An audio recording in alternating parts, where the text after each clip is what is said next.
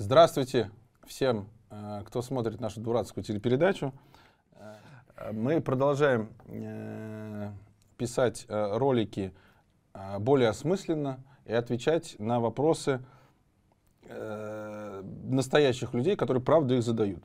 В этот раз вопросы сгруппированы по теме финансы. Это, естественно, не весь список вопросов, который может про финансы возникать. Но сегодня вот такой блок. Я думаю, что это далеко не последний блок, когда мы будем говорить про финансы. Тема обширная, э, тема сложная, тема далеко не, как сказать, непростая к пониманию, непростая к внедрению.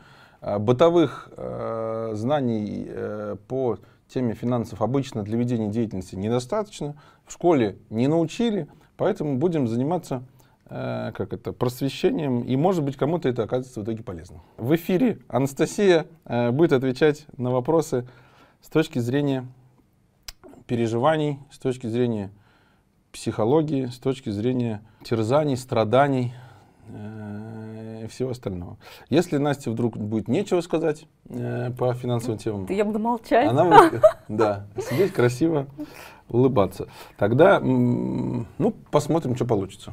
А, Сегодня я буду в роли ведущего, потому что в финансах я мало что смыслю, э, а Константин у нас опытный предприниматель и в деньгах вообще разбирается хорошо, много зарабатывает, поэтому основная часть вопросов по финансам будет обращена ему, а я буду там со своей какой-то точки зрения психологической, если что-то найду, какие-то интересные моменты, буду подсказывать, э, ну и фокусировать на этом внимание.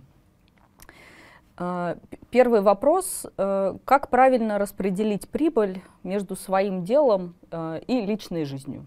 Константин, Пожалуйста. как вы считаете? Как правильно распределить прибыль? Ну, слушай, это, знаешь, как э, рубрика такой вопрос с подковыркой. Во-первых, хорошие новости. Человек, задающий этот вопрос, имеет прибыль. Да, э, прибыль – это что остается после, э, когда ты расходы все понес от своей, своей деятельности, осталась прибыль. Это хорошо, что у человека есть прибыль. Поздравляем тебя, уважаемый. А, вот. А как распределить?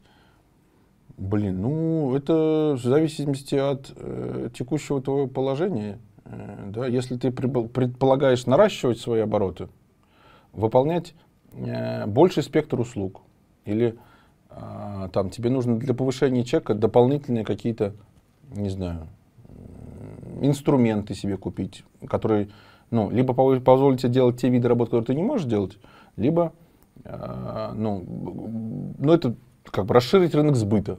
Да? Если у тебя есть адекватное понимание того, что рынок сбыта надо расширять, тогда нужно заниматься то, что называется реинвестированием. Денег заработал, купился дополнительный кредит. Или вот психотерапевты.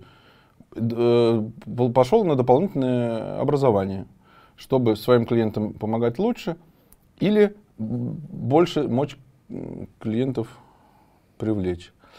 А если ты понимаешь, что твоя инвестиция прямо не ведет к деньгам, это не инвестиция уже, это уже баловство. Это уже прикольненько. Вот э, если говорить о каких-то производственных, например, вот вещах, тут, да, э, говорят, что есть кто занимается малым производством. Вот я могу себе купить классный шуруповерт э, за 5000 рублей, а могу заработать денег и купить себе вообще офигительный шур- шуруповерт за полтос. А от того, что я купил себе шуруповерт за полтос, мне заказов больше не станет. Лучше я их делать не стану. Я буду жить кайфовее. И тут важный момент, что шуруповерт, на самом деле, ты покупаешь не для дела, а для себя. Это и грань между э, дилеммой, которая была поставлена, стирается. Потому что ты вроде как думаешь, что ты тратишь это на, на свое предприятие, на бизнес, а на самом деле нет. Поэтому ответ на этот вопрос э, такой, что ну, мне кажется, человек, увлеченный своим делом, он эм, действительно часто теряет грань между прагматичным э, ну, ведением дел и вот этим вот кайфом от этого, который ты получаешь. Поэтому кажется, это одно и то же. В разного рода мотивационных тренингах есть такая идея, что если э, ты зарабатываешь деньги и не тратишь их на себя, э, то ты очень быстро выгораешь, поэтому тебе свою прибыль нужно быстренько себе что-то покупать, то, что тебя там сильно как-то вдохновляет. Вот я знаю, что отправляют э, сначала сидеть на в Порше, потом купить Порше. Ну, подожди, Порше. Сначала ты себе купи хороший, надежный это самый корейский автомобиль, потом уже Порше. Да, да, да, Сразу в Порше. Ну, вот если у тебя прибыль ровно на то, чтобы купить себе э, корейскую хорошую машину, вот нужно ли тебе всю эту прибыль потратить на эту машину? А, или... вот как вопрос. Ну, то есть какой, как вот какое-то процентное соотношение, например, я не знаю, я заработал там пару миллионов, и вот э, как, как мне их распределить, сколько вложить там, сколько потратить на какие-то сильно мотивирующие вещи. Ну ты прям, э, как сказать, я не уверен, что если мы говорим о начинающих, э, там, самозанятых или юных предпринимателях, что они могут заработать пару миллионов. Я просто, ну, то есть как цифра сразу большая очень. Давай хотя бы тысяч про 100 или про 200 поговорим. Ну, то есть, ну, честно, ты uh-huh. на 100-200 тысяч не можешь себе купить ни одну машину. Ни один Порше. Ни один Порше не стоит 100-200 тысяч. Если тебе действительно необходимо, ну, машина, назовем как основное средство производства, ты занимаешься, например, разъездной работой, и тебе машина нужна для выполнения твоих, э, ну, при, прямой работы. Ты, mm. ну, ты сейчас едешь, там, не знаю, на каршеринге, или там на такси, или там на, на тралике катаешься. Но это реально геморрой. У тебя с собой какие-то кульки, время больше, все равно какие-то накладные расходы тоже есть, и машина тебе поможет тебе работать. Блин, конечно, ну, у тебя получается, ты одновременно и кайфуешь на машине едешь, тебе потому что, ну, там спокойнее ехать, не надо там толкаться, не надо там искать этого, э, что там, средства, как добраться. Ты можешь доехать куда хочешь на своей машине. Ты время на это силы не мотаешь, и одновременно э, работу выполняешь, ну, грубо говоря, там, либо больше объем, опять же, ты можешь сделать, либо это целесообразно. А если ты заработал, что и работа твоя не связана с разъездами, и ты себе на 100 тысяч рублей купил машину в кредит, э, но вот я какой классный парень, блин, ну, по-моему, это дурь собачья. Бывают ли люди, которых мотивируют? Ну, то есть, это дурь собачья, она, которая нужна ведущим э, тренинга, чтобы э, следующие участники тренинга, следующие участники тренинга увидели, что вот эти люди купили себе на тренинге этот хренов Порш, и такие, о, там на тренинге Порше покупают. Но это фуфел. Порш, купленный в кредит, никому радости на самом деле не приносит. Это все понты говняные. Ну, ты же понимаешь, ты сидишь в него, это же не, ну, блядь, это не твой Порш. Это Порш банка, за который ты заплатишь, извини меня, два или три конца. Потому что тебе впарят э, страховку жизни на весь срок кредита. У тебя процентная ставка по кредиту нынче не маленькая. А, ну, там еще какие-то накладные расходы ты понесешь. И, и поскольку ты юный предприниматель, вместо того, чтобы... Э, точнее как, э, ты юный предприниматель, э, время твое тратишь на заработки денег, твой хренов Порш будет просто стоять и пылиться у тебя во дворе, или еще, не дай бог, ты ее еще гараж себе снимешь, блин, потому что Порш, блядь, он же не может на улице стоять. Еще расходов понесешь. И съездишь ты к пацанам на Порше, я ебать приехал. Ну, не знаю, по-моему, фуфло. Да, я, я знаешь, про что подумала, что мне кажется, что такой вопрос с психологической точки зрения, он примерно, можно его перевести так. Мне что выбрать, там, безопасность, да, э, некоторое вложение в безопасность или э, вложение в свои какие-то желания, в удовольствие? Mm-hmm. Э, и, на мой взгляд, это вопрос баланса, то есть, что тебе нужно одновременно вкладываться и в безопасность, чтобы у тебя, ну, не знаю, твой бизнес лучше работал, больше тебе денег приносил, или у тебя была какая-то подушка безопасности, и при этом, чтобы параллельно ты не истощался, то есть ты мог испытывать какую-то радость, удовольствие и понимать, что этот бизнес тебе это удовольствие и приносит, что ты можешь эти деньги потратить на что-то, что тебе нравится. Вот, но мне кажется, что этот баланс, он такой, э, он очень индивидуальный, что нельзя сказать там столько-то процентов, да, там, не знаю, 20 процентов откладывай, там, не знаю, 80 процентов ну, потому что эти потребности, они тоже в разбалансировке у каждого человека находятся. И кому-то там, например, важнее безопасности, он будет больше откладывать, не знаю, там, в подушку безопасности. Кому-то важнее удовольствие, у него не закрытая, да, эта потребность. А тут стоял же вопрос э, реинвестиции или потратить на себя. Это не было э, про эту подушку безопасности. Ну, мне кажется, реинвестиция это тоже вложение в безопасность. Ну, что это что-то, что Нет. будет э, ну, потом в итоге на меня работать и будет приносить мне. Безопасность это увеличение масштаба деятельности.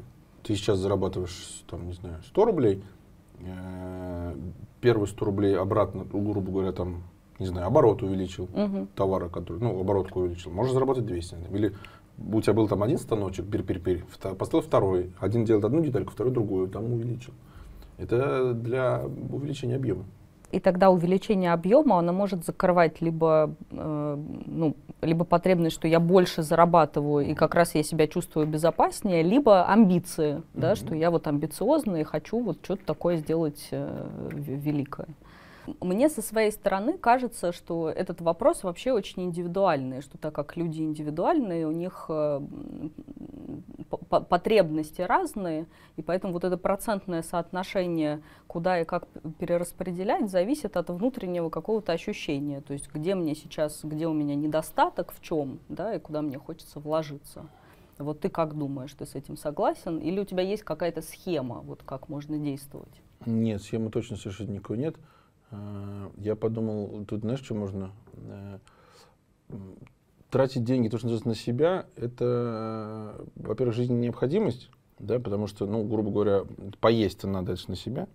Вот, и я бы здесь на два момента посмотрел.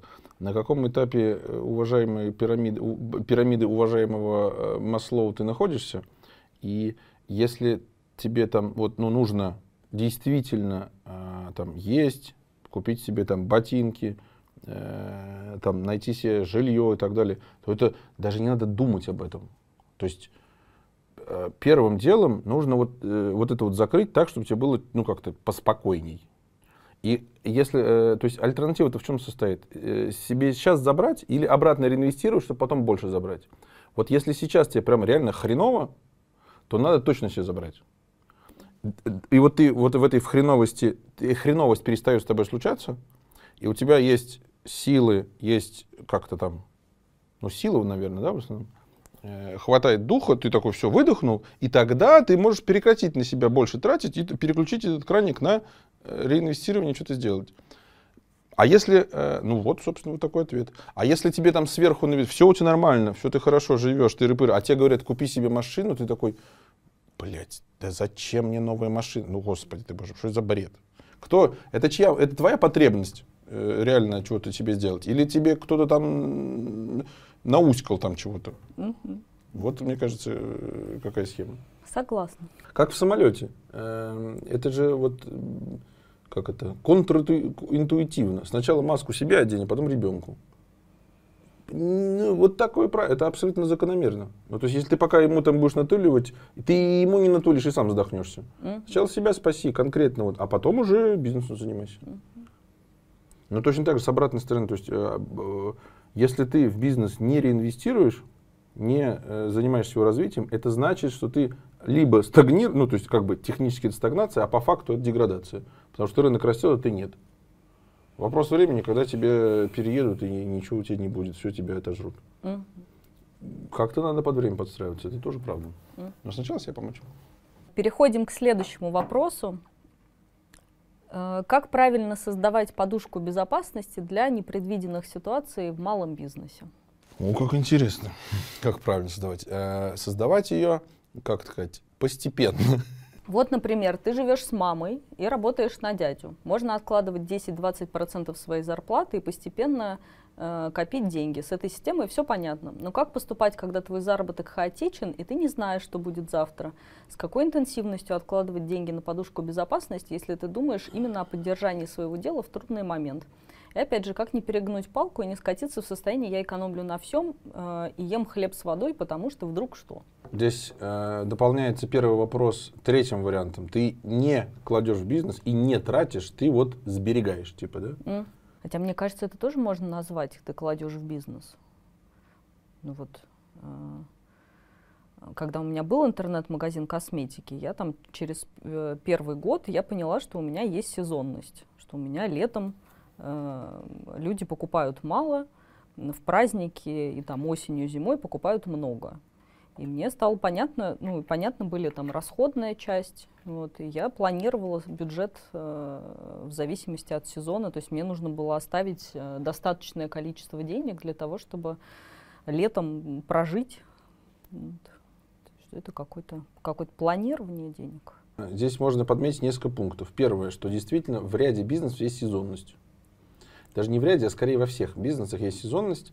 А, новогодние праздники у большинства бизнесов, э, за исключением там некоторых ниш, жопа.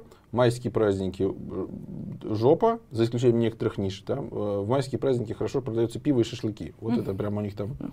Если ты занимаешься продаж, поставкой пива или мариновкой шашлыков, твой, твое время. Если ты занимаешься продажей фейерверков, твое время к последней неделе декабря. Дальше я И не все. Да, да, да. Дальше не знаю, что ты делаешь. Единственный твой сезон. Но если ты занимаешься э, условным маникюром, то на майские праздники у тебя никого не будет, все разъедутся просто. Всем насрать на маникюр. Они перед майскими сделают, а потом у тебя ничего не будет. И психолог, наверное, то же самое. И дизайнер то же самое. Ну, все уехали. Господи. Это надо понимать. Как то, что ты говоришь, сезонный спад, важно здесь смотреть на свои... э, есть у тебя переменные расходы, а есть постоянные. Вот если у тебя офис аренда есть, какая нахер разница твоему арендодателю, сезон у тебя не сезон? Тебе вынь да положь. Мгм. Если у тебя люди на зарплате, вынь да положь. Но э, тут важный момент, что у частного мастера, если он, конечно, не арендовал, э, там, не знаю, Кабинет. что-то там, ну, кабинет пускай будет, да, кабинет, это, по-моему, единственное, что есть э, постоянных расходов, больше ничего нету.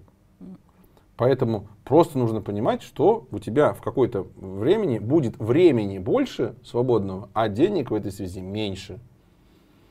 Я бы рекомендовал всем э, просто смириться с этим, поехать на майские праздники и тоже бухать. Ну, ну, это плохо, я согласен. На что? Да, ну а что делать? На На что? что? Деньги заработанные в марте и в апреле. Вот так надо накопить оттуда. Второй момент связан с первым, что а, нужно очень внимательно следить за своими постоянными издержками. И в идеале постоянных издержек вовсе не иметь. Ну, в идеале. Но такого не бывает, понятное дело. Мгм. Но относиться к этому нормально, что я вот сейчас, у меня там, не знаю, 100 рублей оборот, я себе там какой-нибудь цех арендую на 100 рублей, блядь, не надо. Чувак, come on, возьми там, не знаю, э, по, почасовую что-нибудь там, что-нибудь такое. Почасовая, она же, вот есть заказ, почасовой, э, пол- ну, потерпел убытки. Ну, там, расходы понес скорее, да? Мгм. Нет заказа, ты сидишь дома, ничего не делаешь. А вот и, собственно, и все. А подушку, ну потом, когда у тебя, если фирма становится большая, ну, деятельность большая, у тебя по-любому э, постоянно расходы накапливаются. Ну, то есть э, их, ну, само собой. И, конечно, нужно иметь на, на случай. Нужно... пи- Но к тому времени, пока ты э, вот эти вот накопишь, ты уже ретроспективно увидишь все свои сезонные спады. И ты увидишь, что условно от года к году одна и та же история. Ну да, то есть это уже перестает быть непредвиденными Да. расходами. Да, это очень э, важно. Это вот как коммунальные службы опять, блядь, были не готовы. Ебать, в феврале снег. Мы были не готовы, они такие. Ну, так это же отмазка говняная. Они же специально себя пытаются сделать. А юный предприниматель, он же не такой. Он же как бы, ну, он же понимает, что он делает. Будь готов, что в мае все уедут на шашлыки. А если ты 10 мая такой, ой, ну не знаю, что-то нет заказов, ну, блин, ну ты нарочно пытался избежать этого, э, то есть как бы ты от э, явления от этого просто бежишь и пытаешься и самообманом заниматься. Ну, зачем ты это делаешь? Ты так не делай. Действительно, какие-то непредвиденные ситуации просто постепенно накапливать. Там еще была ча- часть вопроса, как правильно, то есть есть ли в этом какая-то схема, ну, то есть как эти... То есть создание правильной, как правильно создавать подушку безопасности. Да, там, кстати, в некоторых, во многих вопросах есть как правильно. Мгм. Это вот, э, знаешь как, вот это синдром отличника. Да. Надо все правильно делать. Ага. Нет никаких правильно, господи. Ничего правильного не существует. Все у всех по-разному. Есть. И чем больше ты работаешь, чем больше ты, твой кругозор, тем больше ты понимаешь, что, блядь, мир сложная штука. Да, есть какие-то там, не знаю, паттерны, применимые в этих случаях. Есть какие-то... Ну, конечно, есть. Но сказать пр- просто на широкую аудиторию, что вот вам точно надо вот это, так, вот не- нет такого правильного. Каждому у всех свое. И э, задача сформулирована как правильно, это неправильно формулированный вопрос. Мгм. Как мне надо делать в этой ситуации? Вот это правильно. Как мне конкретному, вот в таком году, в таком регионе, с такими там обстоятельствами, там какие-то они там есть, у всех свои. Вот. Ну и да, конечно, э, этих там рекомендаций будет э, количество ограничено, это там нет вот этого как- какого-то невероятного 158 тысяч вариантов. Ну, конечно, такого нет. Мгм. Просто нужно потихоньку, э, как бы, Откладывать чуть-чуть денежек. Правильный ответ, подушку безопасности надо создавать. Вот как бы точка. А вопрос, Да. э, как именно, это зависит Да. там от возможностей, ну, от конкретной ситуации, от конкретного контекста. Да. Я вот, э, я не знаю, я не, может быть, кому-то это вдруг поможет.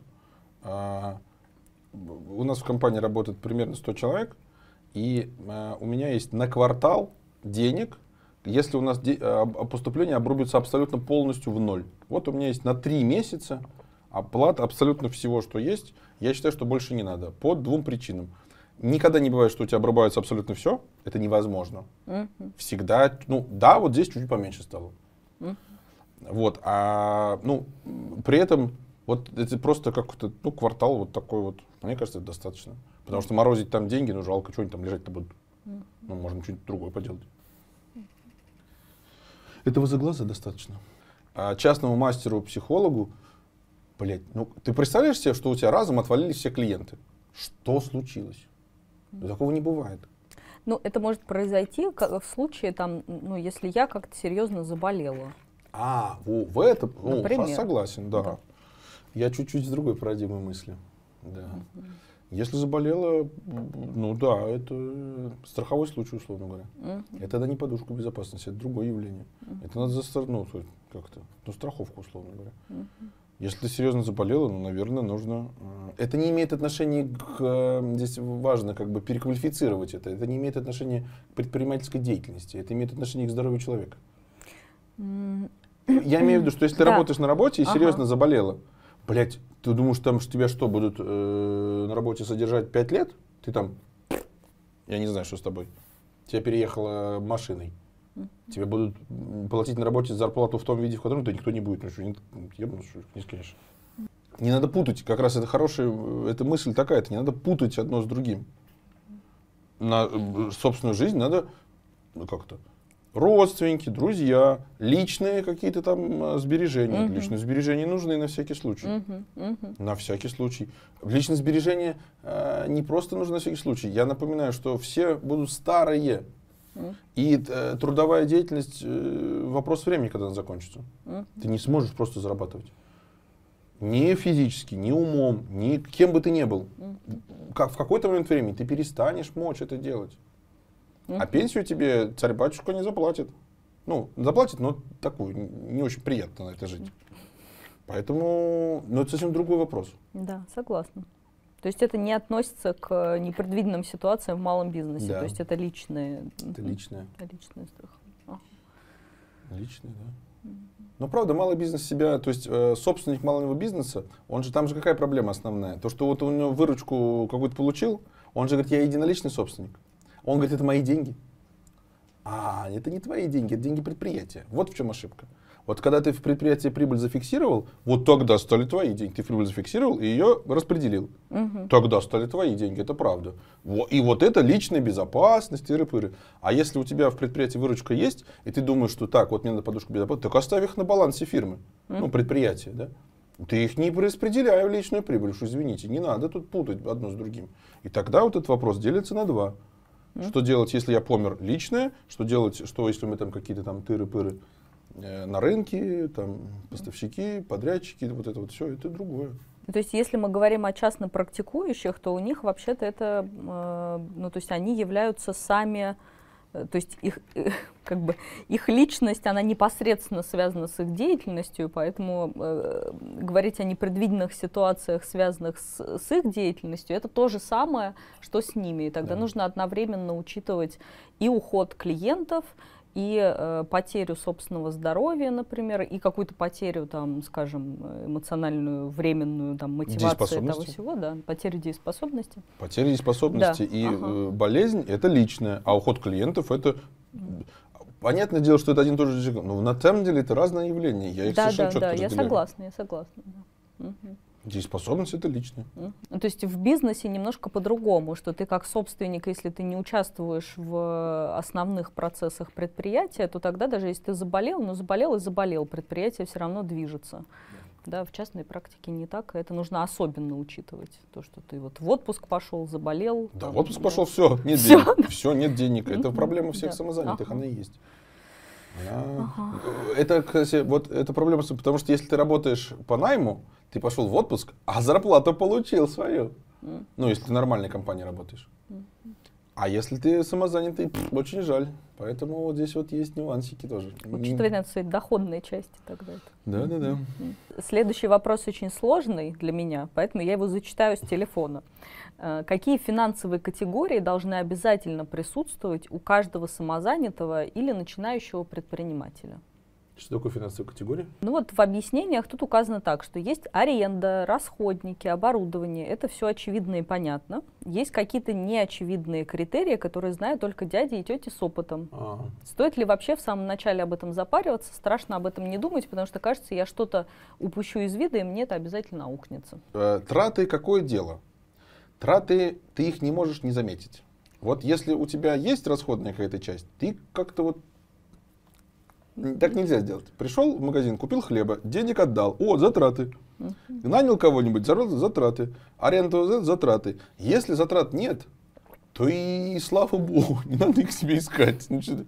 А у дядь и у теть каких-то там, да насрать на этих дядь и у теть, какие там у них затраты, мало ли. Чем затрат меньше, тем лучше. Это такое дело. А если с другой стороны э, отвечать на этот вопрос, я п- могу попробовать догадаться, Ага. да, что здесь идет, э, возможно, речь про финмодель. То есть, когда ты э, занимаешься финансовым планированием, у тебя, ну, то есть в затратную часть вот тебе придется поставить то, чего ты не знаешь. А, вот. И ну, я не могу ничего сказать э, прям такого что-то феноменального, что там бывает, кроме того, что, ну вот, например, не все, вот самое, что я каждый раз, э, м, как сказать, чаще всего вижу, что люди удивляются, это налоги.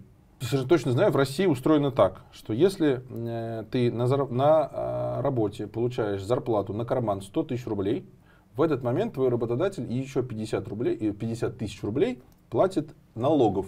Мгм. То есть примерно там 40, что-то 9, э, ну, считай 50%. Вот. И когда ты становишься самозанятым, то э, или сам работодателем, то эти налоги платить тебе. И такие, типа, как так-то? Физики же, физики, работающие по найму, они не в России не шибко обременены налогами. Все слыхали про э, НДФЛ. И про да вычетно, да вычетно. А то, что там еще взносы в фонды э, суммарно вместе с НДФЛ, еще раз составляют 50%. Для всех это какой-то шок. Но э, это специально сделано, потому что иначе физики бы ничего не платили. Вот. Но м, хорошая новость, самозанятым э, есть упрощенка. Ну, то есть там платишь 4 или 6 процентов и все. В этом нет никакой проблемы. И поэтому, и пока ты совсем маленький, на это можно болт положить вообще. Никто тебя... э, Но когда ты будешь расти, нужно пони- вот это понимать. Как только ты себе кого-то в штат наймешь, все, Мгм. будешь платить, никуда не денешься. Мне кажется, что этот вопрос еще связан с- со следующим. Я его просто озвучу, потому что мне кажется, тогда можно на, ну, как бы на оба эти вопроса отвечать. А, Следующий вопрос звучит так, что как правильно рассчитать стоимость своего изделия или услуги так, чтобы не в минус идти, и чтобы была мотивация работать дальше.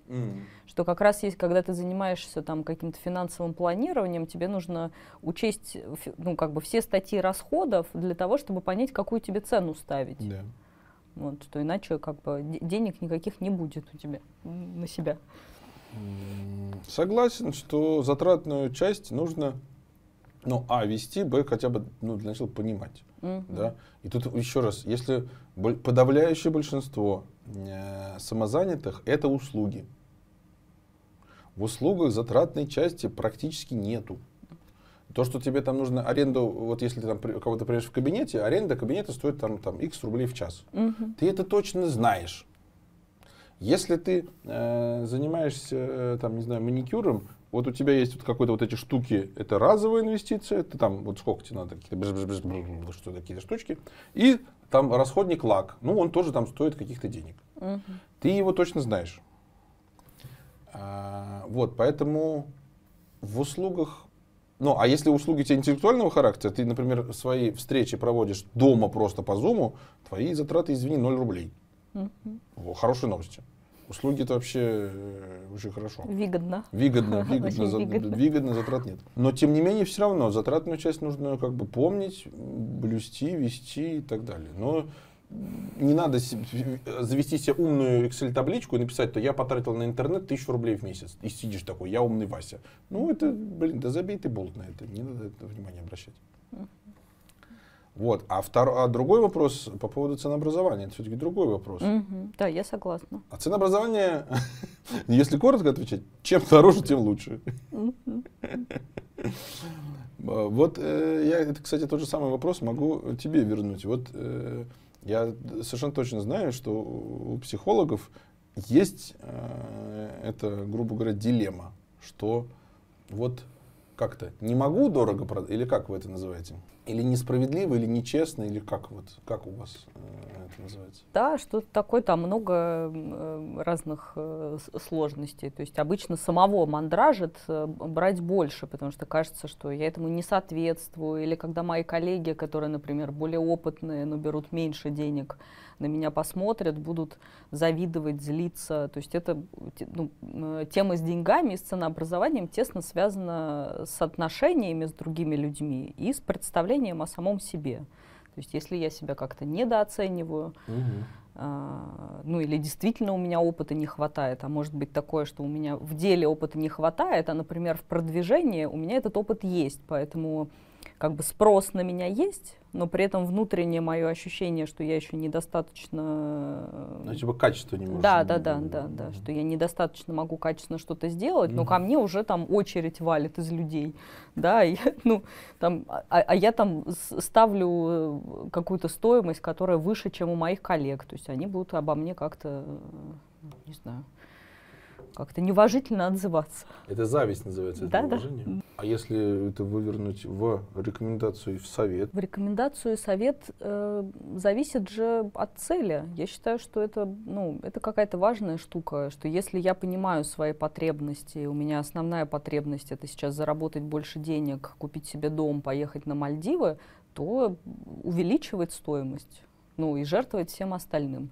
Если у меня основ- основная цель это как-то поддерживать э, коммуникации, там, завоевывать себе репутацию, например, в- внутри сообщества и быть как-то э, среди людей, то пробовать держать какой-то баланс, то есть выставлять там, Средний по рынку. выставлять там среднюю чуть выше среднего, там, например, по рынку. Ну, то есть это зависит от, действительно от внутренних каких-то устремлений. Там люди разные в этом смысле. Но здесь ты говоришь, есть нюансы именно вашего психологического сообщества. Да, да, это правда. Это В правда. других, я не помню такого кейса, что кто-то говорил, что Мгм. у нас э, сообщество э, дизайнеров и не принято брать Да, да, больше, да. чем э, сколько там они берут. Э, эти нюансы в психологическом сообществе связаны с э, идеей того, что психология это же э, помогающая практика, и вроде как дол- должна быть там от чистого сердца, условно говоря. А чистое сердце, оно у нас с деньгами не очень сочетается. Не сочетается, да? Да. Деньги это, Деньги- сердце. Да, да, да. Деньги, деньги портят человека. Вот. И что кажется, что он тогда уже как бы корыстно что-то делает, а не помогает. Это есть ну, такое некоторое такое противоречие внутреннее. А по поводу эм, остальных каких-то сфер, я думаю, что нужно со своими страхами и убеждениями идти работать. То есть какие у меня есть идеи, там, почему я не могу брать больше. Да, там, что- Ну, во-первых, можно сформулировать, что Да. правильный ответ надо брать больше. Если ты можешь. да Если ты можешь. если ты можешь, да. да. Поэтому а, вопрос был поставлен справедливая цена, Мгм. а я бы сказал, что это явление здесь тоже не, какая Не что- существует. Да, никакой справедливости нет.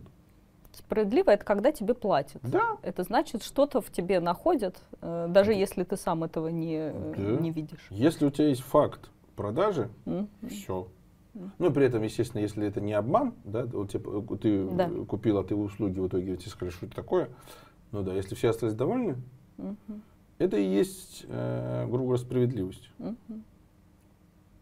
А если ты не попробуешь продать дороже, ты не узнаешь, справедливо это или нет. Мгм.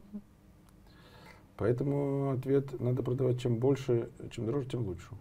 Да, ну и надо увеличивать спрос, потому что на большом спросе, если ты умеешь создавать себе спрос, то ты можешь э, ну, пробовать тоже разные какие-то цены и тебе не так страшно. Ну, то есть это а, какая-то... типа, я понял. И проводить эксперименты по повышению цены, когда у тебя один клиент стрёмно, да, а когда у тебя да, 10, да. ну, одна дом попробовал, посмотрел, что будет. Да, да. То есть ты знаешь, что завтра придет другой человек, то ты можешь, э, ну, вот эту как раз планку достаточную, когда люди готовы платить, э, и при этом это достаточно высокая цена, ты можешь ее найти. Найти, да. Ее, да, это важный момент. Ее надо найти только экспериментально. Угу. Когда отказы пошли, это нормально. Значит, э, выше планки той, которую ты сейчас можешь продать, или той целевой аудитории, тем, тем кому ты продаешь. Mm-hmm. Если речь идет о э, человеке с реальной затратной частью, то есть с материалоемкостью какой-то, ну, там, не знаю, производство. Все производство, оно, в нем есть затратные части, исходные какие-то там mm-hmm. материалы. То там э, тоже это слово справедливо, я слышал его неоднократно. Э, имеется в виду, что э, многие там, например, вот, ну, там, вот в, в мебели, вот я мебелью занимался, поэтому знаю, все считают так. Я потратил там столько деревяшек, столько там тыры-пыры-пыры, и это я умножу на 2. Mm. Вот так вот он продает. Да? И типа, если я умножу на 10, это типа дохера, и в этой связи несправедливо. Mm-hmm. Типа я охренел. Типа я охренел. Вот. И пред, предлагается, как, ну то есть это я не знаю, кто это придумал, честно говоря, но предлагается быть справедливым и все свои затраты шибко намного не уважать, не умножать. Потому что тогда ты какой-то, то ли ты хапуга, то ли ты какой-то э, подонок, то ли ты какой-то рвач, вот это вот. Какая-то вот ты какой-то нехороший человек в этой связи. Mm-hmm. Поэтому многие пытаются строить ценообразование, э, ну, как бы умножить на 2, это называется норма прибыли. Uh-huh. То есть вот у меня выручка 100 рублей, из них при, э, прямые затраты 50 рублей, прибыль 50 рублей. Uh-huh. Типа вот норма прибыли 50%. Маржинальность, там это в данном случае все одно и то же. И это типа справедливо. И это правильно делать. Хотя, э, а мысль такая, что норма прибыли э, как бы тут, наверное, ну, минутка, да, есть э, ценообразование рыночное, а есть ценообразование условно, ну там плановое, да, или от нормы прибыли. Вот от нормы прибыли оно действительно, э, как сказать, оно подходит, например, крупным заводам, которые рынок сбыта у них понятен, он ну, достигаем, конечен, рынок сбыта весь поделен, и если ты, э, там, я точу болванки, и соседний завод точит болванки, ну никак я не могу болванки в два раза дороже продать. Это же те же самые болванки. Вот у меня цена сверху ограничена. А рентабельность у меня, у меня же рентабельность ну, должна быть, там я завод построил на деньги заемные. Мне же заемные деньги надо возвращать. И если я не буду э, рентабельность держать, я что буду возвращать-то, извините. Инвестиции надо возвращать. Они же не Бог мне их послал. Надо вернуть. И он зажат между двух, э, вот этот большой завод. Сверху э, ограниченным рынком сбыта, снизу э, рентабельностью. И вот он там должен как-то сидеть. Он не может больше сделать, потому что у него сбыт сразу упадет. И меньше он не может сделать, потому что он сразу будет нерентабельный, будет минус херачить. Uh-huh. И вот он там зажат. Но это это абсолютно правильно, но это только для больших предприятий. Uh-huh. Uh-huh. А если ты мал, мелкий лавочник, у тебя рынок сбыта не ограничен. Клиентов для психологов, господи, ты можешь сколько можешь клиентов вести? 20. 20, а потом ты умрешь. А, кли... а на людей на свете потенциальных твоих клиентов мульон. Э, сколько э, этот маникюрщица может клиентов вести? Больше, чем 20, я думаю. Она такая лют. Ну, на самом деле тоже 20. А, нет, у нее э, не раз в неделю, у нее раз в месяц. Ну, больше, чем 20. 50 пускай будет. У ногти есть у всех. У дизайнера тоже всем нужны картинки. У них рынок сбыта, господи. Поэтому у них нету э, сверху проблемы. И рентабельности, э, ну правда, снизу это не имеет отношения, тем не менее тоже нету. Нет никаких заемных денег, нет никаких обязательств, нет ни хрена. Поэтому вот эта модель не подходит вообще в целом никакому малому микро, тем более частному производству. Надо забыть об этом. То есть это все равно, что пытаться я, я не знаю, что там. Ну, это не подходит. Это для больших э, дядь и тет, про которых говорили. Забудь, будьте дядь и тети, поговорите об этом. А тут только рыночное. Что это значит рыночное? За сколько смог, за столько продал. Но при этом нужно понимать, что если все делают маникюр по 2 500, да. и ты тут такая, хопа, пятерка. Тебе на пятерку надо будет что-то объяснить. Дать. Объяснить, обосновать. Да, да, тебе нужно обосновать. Тебе придут люди и скажут, слышь, почему? А ты говоришь, а у меня тыры, пыры, пыры, тыры. Ты говоришь, а, они, ладно, вопросов нет, пятерку не заплатят. И психологи, которые там берут 90 тысяч рублей, я думаю, у них тоже есть обоснование.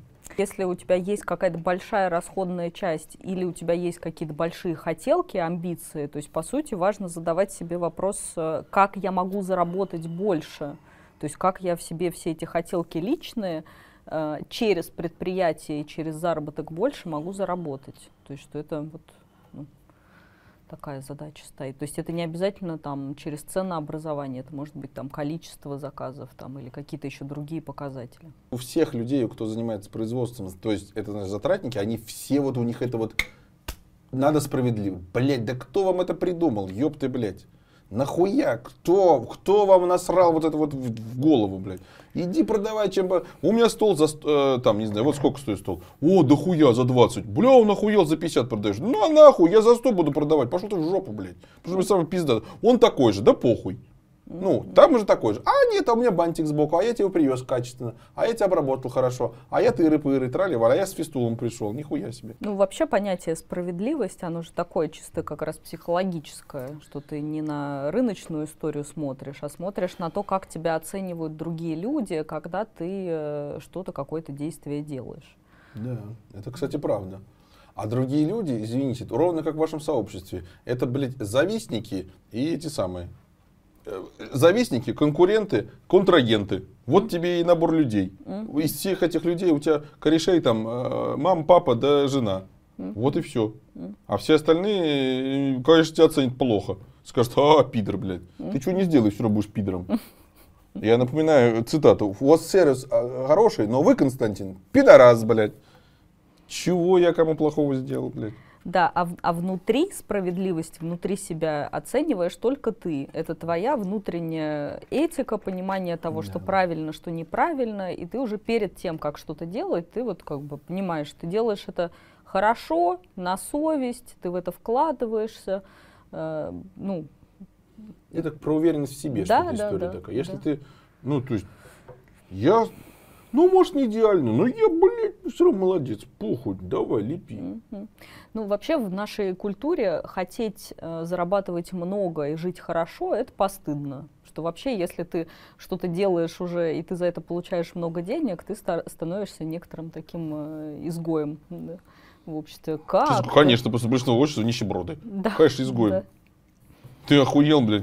Поэтому это просто, это просто факт. Люди будут завидовать, э, даже если вы все делаете хорошо и справедливо. Если вы живете хорошо, люди будут себя, остальные, кто живет плохо, чувствовать себя плохо. И вам про это говорить. Да, это называется зависть. И говорить в формате «ты послание». Не я себя чувствую плохо, когда ты э, зарабатываешь деньги, а ты мудак, гондонный, вообще плохой человек, который со все, всех обворовывает и поступает да. несправедливо. Да, да, да. А самый прикол, что если вот из того списка обворовываешь, это надо факты предъявить, да. а, ты, а поступаешь несправедливо, а, ну, так вот, то есть предъява есть, угу. а доказательной базы не нужно для угу. того, чтобы тебя обвинить в несправедливости. Очень ловкий ход. Да, манипулятивный такой. Да. Угу. Почему сложно тратить меньше, чем зарабатываешь?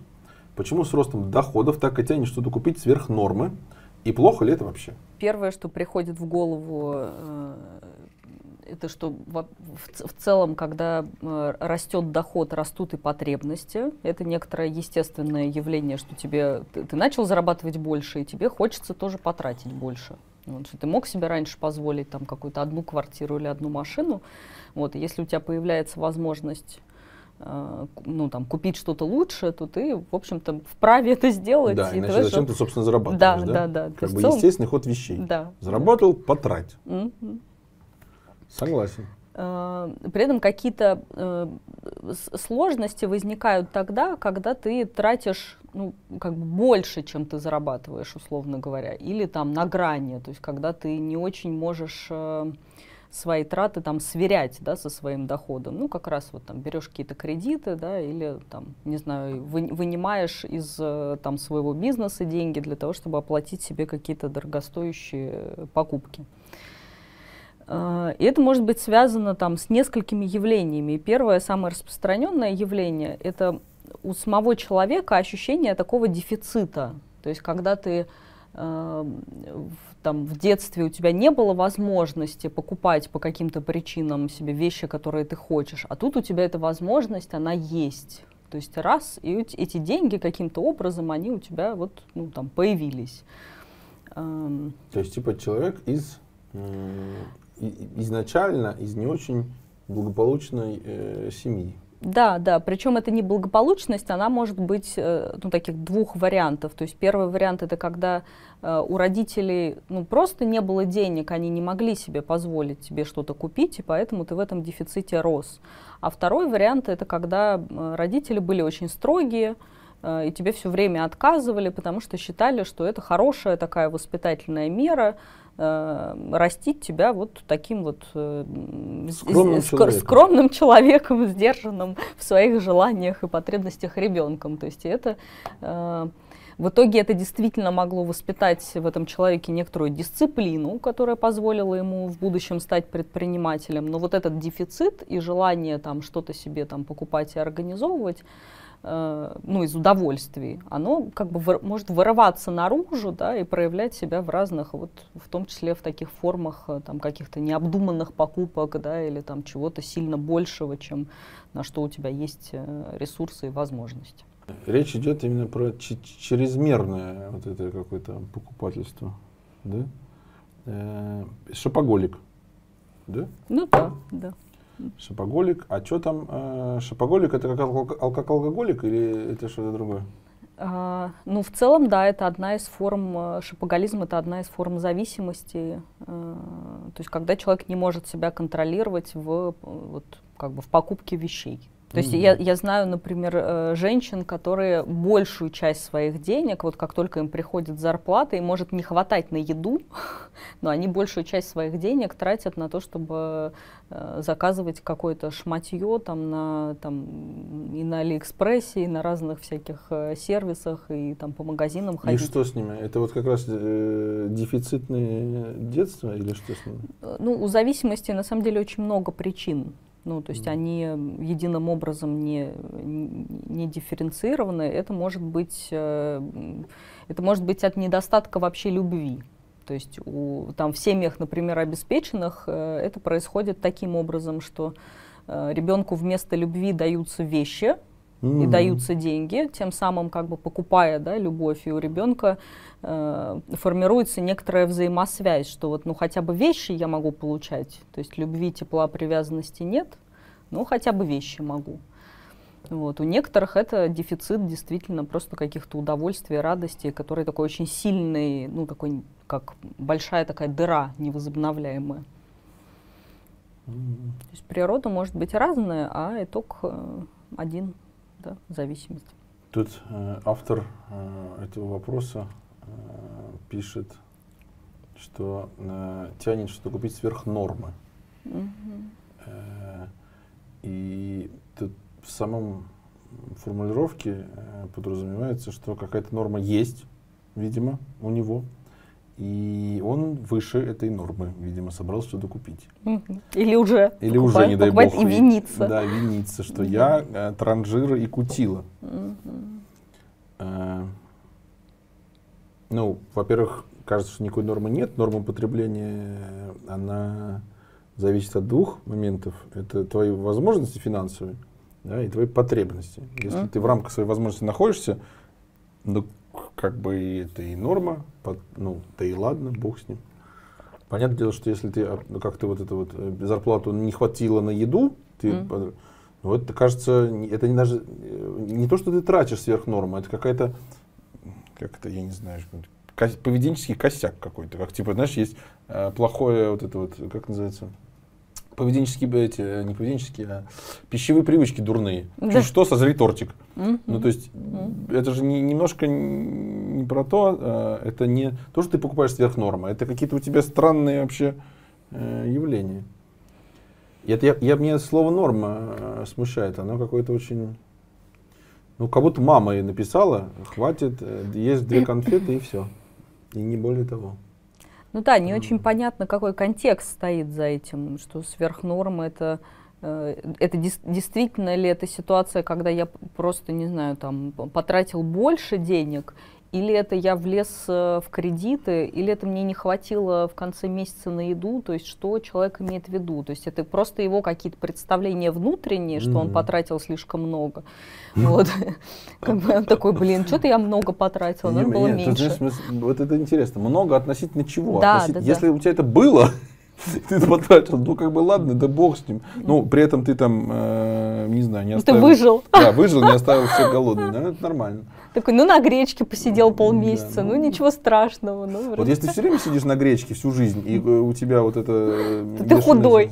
Бешеная сумка. Худой, стройный, но, сум- с сумкой. Да, да. Это, конечно, э, перебор. А я про... Что еще хочу сказать, что... э, Если кто-то что-то себе купил, э, даже он, э, не важно, что он из какой-то там... То есть из нормальной он семьи, нет у него там ничего. Я, я как раз хочу сказать, что, блин, ну не все же из этой, из, из какой-то семьи, не всех там родители в детстве пиздили. Да. Ну купил и купил, ё-моё. Мгм. Что ты ну, купил? И вот если ты купил себе машину в кредит, или, блядь, сумку в кредит, я не знаю, продаются сумки в кредит, нет? Ну, может быть, я не знаю. Но машины точно в кредит продаются. То вот это, на мой взгляд, сложно. э, не сложно, а это, на мой взгляд, э, ну, как минимум странно. Есть у тебя какая-то машина, да, она там не самая новая, не самая красивая, нет там каких-нибудь тыры-пыры, и ты купил себе Мерседес, прям, э, увеличилось твое, типа, улучшилось, продавец тебе говорит, улучшилось качество жизни. Ну, правда ли оно улучшилось? Настолько ли оно улучшилось, что вот тебе через за него потом 10 лет башлять? То есть у- тебе на момент улучшилось, Да. а значит, а все остальные 10 лет Да. тебе хуже, потому что тебе Да. нужно это все выплачивать и работать как-то больше. Да, вот у тебя улучшилось, когда ты в нем ездишь, ну, когда ты к нему привыкнешь? Это сколько там? Говорят, 28 дней, не знаю, что это значит, то похеру. Но точно ты к нему привыкнешь в течение там месяца. Будешь, ну вот мой у меня Мерседес. Ну ладно там, ну в 2-3 месяца. Ты, о, о, о, потом просто будешь с ним ездить. То есть у тебя качество жизни вот уже такое, типа норма стала. Норма. Мгм. Хотя норма стала выше. Но, блин, важно ли это э, в общем, э, в общем вкладе в твою жизнь? Что вот э, именно машина должна что-то странно. Ну тут ты правильно подметил, потому что в самом вопросе э, вот это тянет что-то купить сверх нормы, а дальше следующий вопрос, и плохо ли это вообще? То есть человек внутри себя сомневается, вообще он поступает хорошо или плохо, а это опять же та самая оценка со стороны, потому что если он говорит, что э, я вообще-то залез в кредиты, это более понятное явление, чем э, я живу сверх нормы. То есть это более что-то абстрактное, что сложно оценить. Э, и тогда тут как будто появляется некоторый третий человек, который говорит, что-то ты слишком много потратил денег. Да. Как-то ты тратить. неэкономно живешь. Вот ты эти деньги заработал, а мог бы вообще-то Да, купить себе в ипотеку квартиру, а ты какую-то сумку купила. Совершенно как-то вот ты нехорошо живешь. Ну, во-первых, не экономно. Почему? Ты, уважаемый третий наблюдатель, почему я должен жить экономно? Кто тебе это сказал? Да, я да. хочу жить на широкую ногу. Я, Да. может быть, И бесквартирник. Я бесквартирник. Не без хочу квартиры. квартиру. Я себе буду снимать квартиру. А, Это, Расточительно. Да, а я вот, кстати, здесь могу вернуться к предыдущему пункту, что э, наличие собственной квартиры это хорошо или плохо? Ну хорошо, конечно. Ну то есть это стабильно, надежно, тыры-пыры. Да, есть там типа концепция, кто там считает, что можно за эти деньги всю жизнь снимать. Ну, блин, если у тебя есть собственность и квартира, там, будем считать ее... э, ну, Ты себя достаточно- чувствуешь лучше. Да, да, да, достаточно надежно, она там ликвидность ее это отдельно, неважно. Но она точно, квартира это достаточно надежно, это правда. Но, блин, если ты реально начи- э, начинаешь зарабатывать, кто тебе говорит, что тебе нужно квартиру покупать в первый год того, как ты заработал? Зачем? Да может быть, ты вообще путешественник, и тебе эту квартиру покупать, как бы привязывать себя к какому-то месту жительства. А тебе потом, как бы, тебе хочется там и на Бали, и там, На и сям. Да. Ну, Бали это, конечно, отдельная история. Э, Я не готов ввязываться в эти дебаты. Я говорю про то, что квар- если мы признаем, что квартира в собственности это хорошо. Выложить кэшем ты за нее не можешь, значит, у тебя единственный вариант взять ипотеку. Но а, вот этот вот третий, вот этот голос, который говорит, вот уже пошли деньги. Блин, я возвращаюсь к пирамиде этого Маслоу. Э, ипотека это большая нагрузка на твой э, семейный бюджет. Ипотека-то, ну, то есть немало стоит. Мгм. Не- ты же не должен сразу это начинать делать. Вот я про что говорю. И, м- и там, не знаю, что там, э, машину ты это не нужно сразу покупать. Месяц, два, три пожил, как бы, ну, не знаю, там, выдохнул, купил себе там новый телефон, и там, не знаю, сумку, пофиг все. Ну, тебе правда нужен был телефон. Ну, че, бывает же такое, что тебе нужен телефон. Вот у тебя был старый говняный телефон. Ну, реально, это стыдоба. Ну, ну, пацаны засмеют. Ну, реально, вот он уже, батарейка говняная, он уже разбитый 30 раз обшарпан. Ну, правда, хочется купить новый телефон. Ну, честно. Может такое быть? Ну, можно. Ну, вот купился телефон, кто iPhone стоит, там, 1150, там, какой пиздатый стоит нынче. О, хочу. Понятно, ты еще старый не сносил. А, Вот. Купил ты себе этот iPhone, и он тебе, предыдущий у тебя проходил там несколько лет, ты же покупаешь раз несколько, ну, действительно такой ситуации может быть. Когда ты, конечно, покупаешь каждый э, новый iPhone, ну, при этом в кредит, вот это вот и вопросы.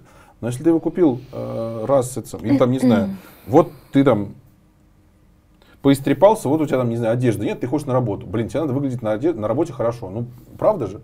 Вот ты купил себе на какой-то там дело, просто взял и купил себе там костюм или там в чем ты там ходишь, там какие-то майки хорошие, неважно. Реально пром, ты говоришь, блядь, казалось бы, я все вещи на шмотки спустил. Такой, какого хрена? Ну, типа, этот наблюдатель тебе говорит, а у тебя реально, ну, А- тебе а локально наблюдатель нужно было». не Да, знает. да, тебе локально нужно было. Мгм. И может, и сумка тебе надо, тебе нужно приходить, и там, не знаю, вот в какой-то у тебя есть среди твоих там заказчиков какие-нибудь там, не знаю, богатые люди с этими сумками. А тебе нужно к ним своим показаться. Мгм. Ты сумку себе это купил, это технические инвестиции. Пришел, они говорят, о, ладно, тебе заплачу, ты понимаешь толк в сумках. Может такое быть? Может. Или э, та же самая машина дорогая. Приехал куда-нибудь на дорогой машине, на тебя по-другому люди смотрят. Ну, слушай, а ты- ты, э, это действительно какие-то такие рациональные причины, ну, почему как можно, да, эти деньги тратить, ты говоришь. А вот мне на этот вопрос хочется ответить по-другому. Значит, почему сложно тратить меньше, чем зарабатываешь? Да потому что хочется тратить больше. Ну, просто хочется. Вот я хочу как бы тратить на то, что мне нравится, да, потому что кто-то тратит больше ну, там, не знаю, ездит в путешествие, кто-то сумки покупает, кому-то нравятся машины, кому-то техника, кому-то вон фистулы нравятся. Все хорошее на свете стоит денег. Да. Это очень важно. А что люди любят и хотят хорошего, это тоже правда. То есть, ну, аскетизм э, не очень возможен вообще в целом. То есть Аскетизм это практика специальная, Да, да, да, целенаправленная, намеренная. Вот как сел бы жопой в лужу, как я да, люблю, ножки вот так скрестил. совершенно неестественное, Да, да, да. неестественное поведение. Поэтому, естественно, человек что-нибудь хотеть купить. Совершенно не Да. надо за это себя э, Корить. корить и гнести. По поводу вот этого качества жизни, я вспомнил, есть такое исследование, которое, э, значит, зависимость, как человек себя ощущает по качеству жизни, от его дохода. М. И э, сначала э, до, я не помню эту границу, что-то в переводе на это я не помню какого года тоже, но примерно 300 тысяч рублей это было. От нуля до 300 тысяч рублей твое качество жизни, как ты себя ощущаешь, прямо коррелирует с доходами. Вот ты вот, вот прям от 50 до 100, там прям в два раза больше ты радостный. От 100 до, до 200, от 200 до 300 там условно еще в два раза больше. А потом там плато. Это исследование американского рынка было, а, но какая разница, люди те же самые. Достигнув какой-то штуки, дальше это не связано, то есть а, имеется в виду, это же траты на самом деле, это не доходы, это же траты. И дальше, блин, у тебя уже все есть. Понятно, что там есть выбросы. Какой-то отдельный шипоголик, какой-то отдельный там еще кутило. Но на, э, ну, нормально с точки зрения распределения, Да. большинство людей, они, ну все, они удовлетворили свои вот эти вот какие-то базовые штуки. Ну и там каждый занимается. Это вопрос перестает быть. Поэтому Мгм. вот этому уважаемому респонденту, я, поскольку вопросы заданы так, что мне кажется, что это как раз не кутило, это не какой-то, это сам, это какой-то нормальный человек, который хочет. Ну дай себе, ну подожди чуть-чуть. Трать спокойно, успокойся, а потом у Мгм. тебя все будет хорошо. Дай себе возможность Дай. ада- адаптироваться Да, да, к да. какой-то вот новой Да, жизни да. с Не новыми надо себя деньгами. раньше срока останавливать. Я Дай себе согласна. возможность, а потом и, и развивать будешь, и то, и все, все, что откладывать, подушки, одеяло, блядь, и матрасы. Откладывать матрасы, это хорошо. Следующий вопрос связан с предыдущим, э, на мой взгляд. Мгм. Э, Соблазн кредитом и легким покупкам. Откуда берутся и как побороть? Как понять, что э, кредит действительно стоит брать для роста развития, а когда? Ну вот точно нет. Ну, вообще, первое, что я хочу сказать, что легкость получения чего-то, вообще не важно, чего, легкость в жизни, это естественное свойство, ну, там, психики человека. То есть экономия ресурсов у нас заложена биологически, мы все стремимся себе облегчить по мере возможности жизнь. Поэтому вообще соблазн к чему-то легкому, да, там, взять кредит, там, или какие-то легкие покупки, это то, что мы делаем, ну, там, инстинктивно. А, С другой стороны, вот это, когда человек уже взрослый, и ну, мы же обучаемся в течение жизни чему-то, в том числе себя контролировать, да, что вот, ну, там, прямо сейчас там не брать, да, там, а подождать, там, отложить. В течение жизни человек научается себя сдерживать. Вот. И, например, в психоанализе есть такая стадия развития, называется анальная. Вот, и анальная как раз отвечает за умение сдерживаться, то есть сдерживать свои какие-то вот эти инстинктивные позывы. Зажать сфинктер. Да-да-да, зажать сфинктер и не ходить в туалет там, где не надо ходить. То есть подождать до, до того момента, когда ты придешь домой и, собственно говоря, зайдешь э, в ванную комнату. Э, И вот неумение, э, например, ждать и вот этот соблазн все брать кредиты и вот что-то в легкое ввязываться уже у взрослого человека связано как раз с неумением свои позывы сдерживать. Да? То есть ну, вот эту стадию он не очень прошел. И тогда как бы он, он постоянно такой раз кредит, да, раз что-нибудь легенькое. То есть он не волевые усилия у него заблокированы. То есть это один из таких м. вот. А волевые это есть такое, типа, волю в кулак, вот это вот силовые такие. Да, да, как зажать сфинктер, да, Да, да, такой, да. оп, все, как бы нет, я не, я подожду, да, то есть я поднакоплю. Я умею например. терпеть. Да, да, я умею терпеть.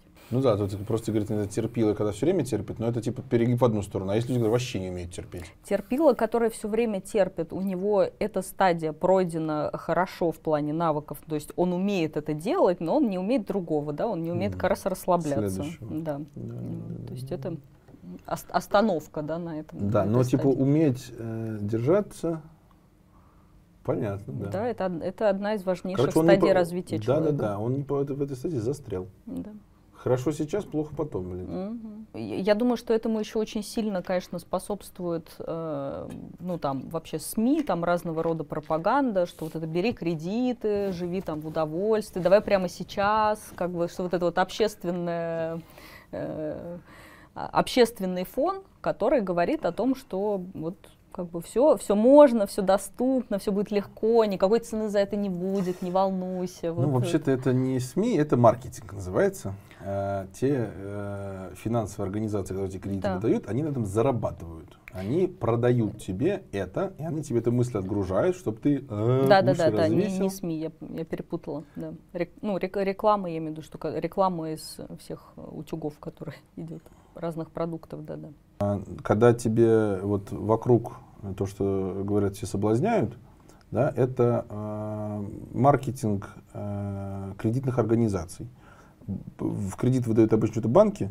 Банки зарабатывают на том, что выдают тебе кредит. Это их заработок. Поэтому, конечно же, они все это пропагандируют, э, рассказывают, трубят, щит- э, предлагают, что именно это уровень нормы и есть на э, какая-нибудь там, не знаю, э, вот экономика США в целом построена на кредите, там э, такое к этому отношение, что если у тебя нет кредитов, ты какой-то странный человек. То есть э, там в кредит абсолютно все. То есть никто ничего не покупает в деньги, все перекредитованы 30-33 раза. Такая у них в целом экономическая система, которая, э, ну вот, кто-то и говорит, что это типа большой пузырь, это отчасти правда, а, но при этом это самая э, большая экономика мира, это тоже правда. Mm. Вот э, какая-то странная у них к этому отношение. Не так, как у всех, по крайней мере, не так, как у русских. Mm-hmm. Вот, э, правда, там есть как бы внешний э, долг. А второй момент, э, там в вопросе было сказано, как отличить типа масштабирование бизнеса или точно не надо, так нужно понимать, что есть пассив, что есть актив. Mm-hmm. Если ты берешь кредит на э, сумку или на iPhone, который не связан с своим видом деятельности, это пассив. Квартира, которую ты, в которой ты живешь, это пассив. Я купил себе... Нет. Актив это то, что приносит тебе деньги. Купил квартиру, чтобы сдавать. Ну, вот такой пассивненький, но актив. Она там еле, еле телепается, но тем не менее. Mm-hmm. Это правда актив. А если там живешь, это не является активом. Не надо здесь понятие подменять. Mm-hmm. Машина ты если она тебе правда, вот то, что я рассказывал, там, типа, ты приехал и заключил контракт с помощью того, что тебя за своего взяли, можно это сказать актив. Это способ твоей продажи. Но вообще-то это редкий случай, на самом деле. У большинства людей не так. Если ты э, психолог или маникюрщик, да блин, с тем твоим клиентам насрать, какая у тебя машина, надо быть нормальным человеком, нормально оказывать свои услуги. А машины пофигу, не надо подменять понятие. Mm-hmm. Вот. А средства производства, ну, тут надо считать уже экономику вопроса. Ну, это, это, кстати, тоже, я, средства производства, я уже, по-моему, тоже об этом. Купил станок, потому что он прикольный. Да, да, да. Это актив или пассив? Да, да блин. Это ни хрена, не надо, э, типа, с умным видом э, в активы ставить просто какой-то, не, ну, кроме как пассив сказать больше ничего. Ну, просто, ну, хрень какая-то. Ну, чего, ну, чего, алло. Я думаю, как, про, про как побороть вот у меня, знаешь, как-то у меня единственное слово вертится в голове, ну, взрослеть. Как бы, ну, потихоньку взрослеть. Ну, что как-то э, брать деньги, да, там, или какие-то легкие покупки, ну, вот брать деньги в кредит, это в любом случае риск. Ну, берешь ли ты его там в личный или там в бизнес, тебе эти риски как-то надо уметь, э, ну, брать на себя ответственность там за эти риски, там, учиться их просчитывать. Вот. А за легкие покупки, ну вот. Э. Ну, в целом, мне, знаешь, как-то вот ты как говоришь, мне кажется, ну, глупость это все на самом деле. Ты говоришь, браслет, ну глупо же купить себе iPhone в кредит. Ну это глупо. Ну, за исключением вот тех редких случаев, про которые я сказал, ну это просто глупость. Ну вот что он тебе даст, господи. Пацаны тебе нормальным раз правда скажут, что ты нормальный из айфона, но ты же не станешь хорошим человеком. Или каким-то крутым, или там, не знаю, больше зарабатывать. Ну нет же, ну это же глупость. И Porsche Cayenne купить себе в кредит, это тоже глупость. Ну, то есть глупость детская. Дети, дети глупые. Ну, логично, они же еще дети. Откуда у них мозги-то маленькие еще? Ну да. Ну и, и действительно, у, у детей, помимо того, что они еще глупые, у них э, как бы у них нет возможности себя сдерживать, да, взрослому человеку, ну, как бы надо наращивать это умение себя сдерживать и понимать, что оно и во благо тоже. То есть, ну, вот то, то что дети как раз оценивают как э, запрет, что мне нельзя, и вот типа какие плохие родители, как они меня бесят. Вот. А взрослый человек, он же сам, сам выбирает, что себе запрещать, а что разрешать. И в этом смысле это тоже некоторая ответственность. Я что-то разрешаю себе, а в чем-то я терплю и жду, потому что я знаю, какие могут быть последствия у моей несдержанности. Mm-hmm. И вот если я эти последствия могу увидеть, то тогда я могу этот выбор совершить, ну, какой-то mm-hmm. некоторый осознанный, что вот здесь я там, например, возьму кредит на тот же самый iPhone, и ничего страшного, а вот здесь я не буду брать кредит, потому что это для меня там, ну, вот такими-то, такими-то последствиями чревато. Ну, то есть это какой-то внутренний Э, внутренняя способность брать на себя ответственность за свои собственные решения, да, и потом нести эту ответственность, что какие у меня будут последствия от этого кредита или от этих легких покупок. Да если никаких не будет, ну, как да и хрен с ним. Да и хрен с ним. Короче, типа думать на больше, на горизонт планирования должен быть чуть побольше. Да. То есть думать не до конца собственного, а хотя бы до конца года. Да, да, да. Но это тоже такое. Это взрослое упражнение. Есть э, упражнение, которое дают э, людям, которые, например, не могут сдерживаться от того, чтобы какой-нибудь торт сожрать. Вот у них там они раз как бы, и вот тебя находят в процессе по поедания да, уже этого торта. А, и вот одно из упражнений заключается в том, что вот если ты вдруг решил, что ты не будешь есть торта, но при этом ты увидел этот торт и тебе хочется его сожрать, вот прямо сейчас, ты даешь себе задание, что я э, как бы жду 10 минут, а потом я могу его съесть. Я просто жду 10 минут. Я себе не запрещаю, но я даю себе 10 минут на то, чтобы его прямо сейчас не есть.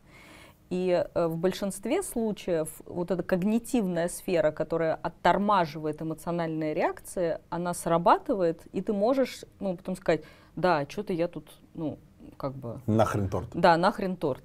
А если ты сразу вот как бы между стимулом и реакцией нету промежутка времени, то у тебя мозг не успевает сработать, потому что эмоциональная сфера, она сильнее, и она быстрее действует. То есть нужно давать себе промежуток времени просто вот как на уровне, э, там, типа 10 минут, вот это, это запомнить несложно. Да? Вот Причем э, больше 10 минут не надо. Вот какая да, Я да, сначала, да. ты начала говорить, думал, 10, потом 20, надо тренироваться. А Нет. на самом деле 10 минут достаточно. Да. да. Кажется, подъемная задача. Да. Здесь не полная ситуация. Я видел людей, которые планируют купить себе в кредит iPhone. Ну, или там Samsung какой-то классный. То есть выходит новая модель, они идут и... Ну, это уже зависимое, да. действительно какой-то... Это уже какая-то совсем другая история. Я говорю, господи. 5 мая выстрелю себе в колено. Такой, угу, занес в календарь. Угу. Как так-то? Финальный э, вопрос. Что ты скажешь Путину, если его увидишь?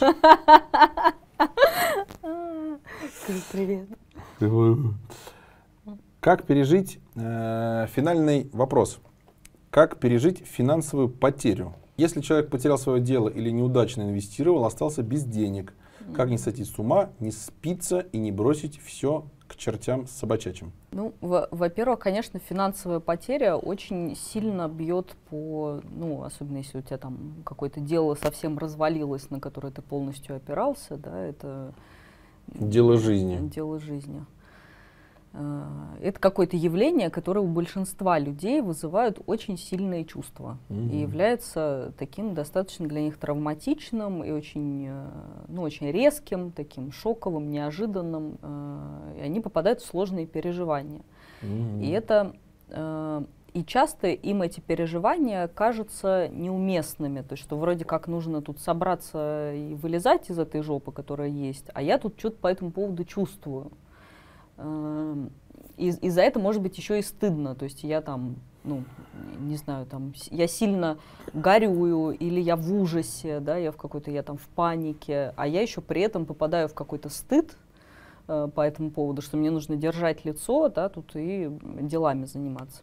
Ну вот первая моя какая-то рекомендация, это, значит, во-первых, принять, что эти чувства там будут, э, что они есть, э, и давать им место.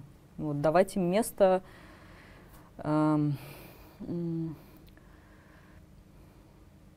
ну как это, пробовать разделять их с другими людьми, то есть давать возможность им как-то проявляться, искать поддержку у родных, близких, если есть такая возможность, да, у каких-то других людей, которые через э, такие ситуации тоже проходили, может быть, в профессиональном сообществе тоже искать какой-то поддержки. Слушай, можно я дополню вот в эту же Давай. копилку? А, я бы чуть разделил там вот про инвестирование, было ли финансовые какие-то потери, или вот э, ты что-то чем-то там занимался, и э, ну вот дело твое, что-то там, не знаю, что-то пошло через жопу вот у тебя mm-hmm. там по каким-то там хрен пойми обстоятельствам. Такого вариантов много, почему обстоятельства. Mm-hmm. Так вот, э, если уже говорить про тот момент, когда э, ты говоришь, вот это произошло, это действительно потеря, мы фиксируем, вообще-то дело, если ты реально делаешь свое дело, оно тебе как ребенок. Mm-hmm. Поэтому то, что у тебя при потере ребенка просто пиздец какое говняное настроение, mm-hmm никакого у тебя нету ни, э, там, не знаю, никакого нахер ни боевого духа, никакого mm-hmm. хоп хейла ладей, тебе просто, блядь, убейте меня нахер, это естественно. Ты же его любил, блин, извините, а больше его нету. Да, я как, согласна. как переживать? Как, ну, вот так вот переживать, вот все. И, и я думаю, что там даже в некоторой степени больше, ну, не, точнее не больше, но немножко по-другому, потому что вот ребенка ты любишь, но при потере ребенка, например, не страдает твое самоуважение. Mm-hmm. Ну, в, а, а при потере работы страдает, потому что ты не справился, ты потерял опору, да, что если это были твои там деньги, ты на эти деньги там обеспечивал свою семью, а теперь ты не можешь этого делать, mm-hmm. то есть это вообще-то э, сильный, ну, это сильный удар. И это понятно, что да, когда такое происходит, действительно, вот то, как ты говоришь, невозможно быть в боевом духе. Угу. То есть понятно, что кто, какие-то люди с этим лучше справляются, какие-то хуже. Это зависит от особенностей психики, на самом деле, а не от собственных э, волевых угу. усилий. Вот. И это нужно просто знать, да, что это то, что там будет происходить. А я просто еще раз, для меня разные вещи. Потеря какого-то своего дела, mm-hmm. увольнение, там, потеря какой-то работы и потеря там, денег, это совершенно три разные вещи. Mm-hmm. Э, потому что потеря де- дела это вот то, что мы о чем да. говорим. Но здесь есть один нюанс. Потеря дела не происходит вот так. Вот эта история, что э, пришли дяди, все отобрали, да это ну, будет у кого-нибудь там, не знаю, что, Газпром какой-нибудь, вот тогда про дети можно говорить. А если у тебя микробизнес, никто у тебя ничего не отобрал. И э, что вот так вот все, вот полностью так отрубило, блин, да так тоже не бывает. Да, я даже уверен, что вот, э, там, например, вот такие обстоятельства, как вот случились сейчас, что есть э, там э, имбар, кто, кто, например, там автодилеры, им говорят, мы вам больше машины поставлять не будем. Mm. Вот у них жопа. Mm-hmm. И я уверен тоже, что они, то есть это, э, ну, то есть оно не, даже несмотря на то, что это вот как бы гром среди ясного неба, оно все равно вот как-то вот происходит плавно. Вот этого момента, когда, ой, все, его нету. Он все потихонечку, потихонечку. А если мы не, не берем какие-то внешние сильные обстоятельства, а ты вот там чем занимался, у тебя изменился рынок, ты там перестал, э, там, не знаю, как-то uh-huh. справляться, или там конкуренты, или там что-то тыры-пыры. Не бывает, что вот, вот так вот. Это все вот, или ты там, ну, там много всего бывает. И это все очень потихоньку. И на самом деле, вот когда потихоньку, если в тот момент, когда ты вот и, страда, и ты тянешь, тянешь, и уже тыры-пыр, и уже и вот у тебя в тот момент, когда ты говоришь, блядь, ну все. Mm-hmm. И ты одновременно этого ребенка хоронишь и одновременно обретаешь свободу. Трагикомедия, или как это правильно сказать? То есть у тебя одновременно, ты, боже мой, я сколько лет, как же так? Это горевание совмещенное да. с облегчением. Да, но это, это колоссальное облегчение. Да. Это прям, господи ты боже. Если у тебя реально вот это вот потихонечку какая-то жопа, жопа, жопа, жопа. Ну да, это как пример приводит, э, что если у тебя там родственник какой-то болеет сильно, да, и ты о нем заботишься да. долго, и это, да. это очень сложно, да, и терять этого родственника, и потом он умирает, и что это, с одной стороны, это действительно горе, потому что ты потерял любимого человека, а с другой стороны, облегчение, да. что тебе не нужно дальше терпеть вот эти страдания внутри. Да, это очень э, страдание и смотреть, как он мучается, да, да. и самому мучиться, за бал уже. Угу. Да. Это очень хороший, очень похожий пример. И там вот примерно то же самое, э, примерно то же самое. Угу. Это если про потерю дела своего. Да. А потеря инвестиций, ну, ёпты, ну, Бог дал, Бог взял. Ну да, там можно разные находить потом, ну, какие-то смысловые подпорки. Именно что, ну, вот это «Бог дал, Бог взял», это же такая вот, э, как бы, я каким-то другим смыслом это заменяю, да, и что, типа, ну вот, как бы, и, и тем самым не чувствую такой, таких переживаний, такой боли, как мог бы чувствовать, да, если бы вот этого смысла не было. Вот. Но в моменте э, этих новых смыслов, которые могли бы поддержать, их может не быть. И это тоже нормально. Ну, как бы надо погоревать, ну, денег нету, да, ну, вот потерял стабильность. То есть надо дать себе какую-то, по крайней мере, возможность это почувствовать. Это, это первый э, этап. Я вторым этапом вижу э, очень важным разделение э, чувств от реальности. Потому что ну вот я могу чувствовать какое-то бессилие и безысходность, но вообще-то, как бы, даже если я это чувствую, как бы, это не значит, что оно так и есть. То есть я чувствую какое-то бессилие конкретно эту ситуацию поменять, но вообще-то силы на то, чтобы да, там чего-то сделать и чего-то изменить, у меня есть, да, там ну, как-то. То есть что это не...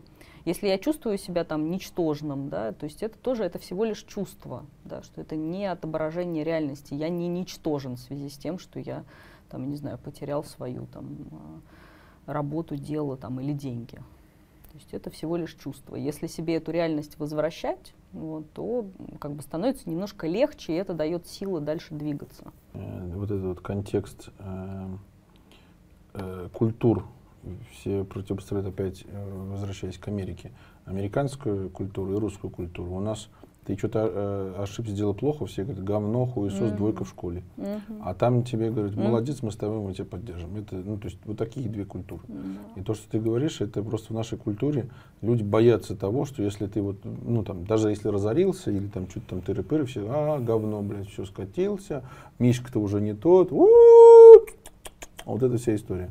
Хотя на самом деле это всего лишь мнение людей со стороны, которые в целом, как, э, как ты говоришь, к реальности не имеют ничего. Mm. Это просто они так думают. Mm-hmm. Ну и по, mm-hmm. по, потому что вот такая вот у нас, блядь, культура. Mm. Да похуй в целом-то. А реальность от мнения людей не меняется, что кто-то там тебя захуесосил, ну, ну, жаль, конечно, и неприятно, но да похуй.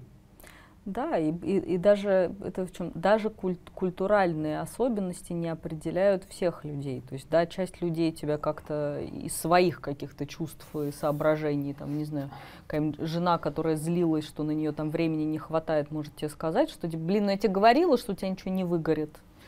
Да?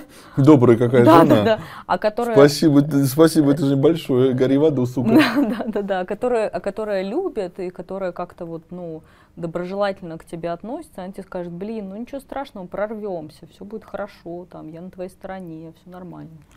Согласен. Ну, да, я, знаешь, вспомнил, я когда рассказывал про это самое, у меня же была такая история, что предыдущее мое дело жизни накрылось медным тазом. Mm. Я звонил, это ты говоришь, э, исключение из правил был ряд э, заказчиков, ряд невыполненных обязательств, я технически должен был всем денег. Я вот э, сначала от них шкерился, потом я в кулак собрал, стал всем звонить, говорить, ребята, блядь, э, это самое, очень жаль. Там была тетечка, которая, я позвонил, здрасте, здрасте, я говорю, вот ты рыпыр, она говорит, да, а что случилось? Я говорю, да вот, ну, триндец всему. Она такая, ну, понятно, слушай, ну, говорит, бывает. А, Давай так, э, вот мне деньги, если ты соберешься возвращать, а, и это цитата, если ты соберешься возвращать деньги, а, я возвращаю только в том случае, когда ты отдашь всем остальным. Только в этом. И говорит, ну, и все. И я говорю, ты, ну, бывает удачи. Если что, ну, самое, там, найдешь меня. И сказал пока, и положил трубку. Это про то, что, ну, у меня нет сомнений, что у тетечки есть, э, как это вот, вот она из этой культуры в связи с, видимо, с личным опытом каким-то, mm-hmm. который она, может, лично или где-то была близко, или что-то, ну, то есть по-другому быть не может. Mm-hmm. Она говорит, ну, бывает, херня делов. Mm-hmm. Да. И я прям сидел, я, я, я такой сижу, что, блядь, так, такое бывает, что ли? И, а, ну как сказать, вот у меня эта тетечка, опыт э, какой-то вот такой вот со мной случился благодаря этой тетечке. И я, знаешь, как-то вот, блин, ну, правда же бывает. Правда же бывает. Mm-hmm. И если мне это не критично, если там не последние мои были деньги, ты говоришь, так, Бог дал, Бог взял, хуй с ним. Mm-hmm.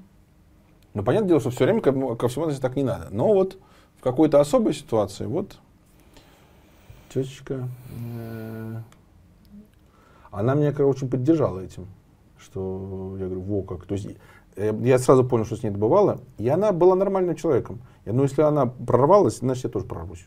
Mm. И такой, во, ну, типа, вот, и это самое. Все будет, э, все будет хорошо.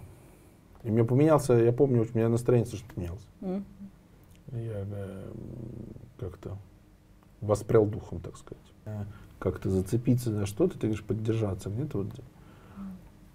Зацепиться за хорошее отношение. Зацепиться хорошее, зацепиться за хорошее. Да, все кругом тебе на голову насрут, а один нет. Вот и из-за него и держись. Угу, Причем, еще раз говорю, эта тетка, я ее не видел с тех пор никогда больше. Уважаемые телезрители, если у вас появляются какие-то вопросы, на которые вы хотите получить ответы, пожалуйста, пишите их в комментариях.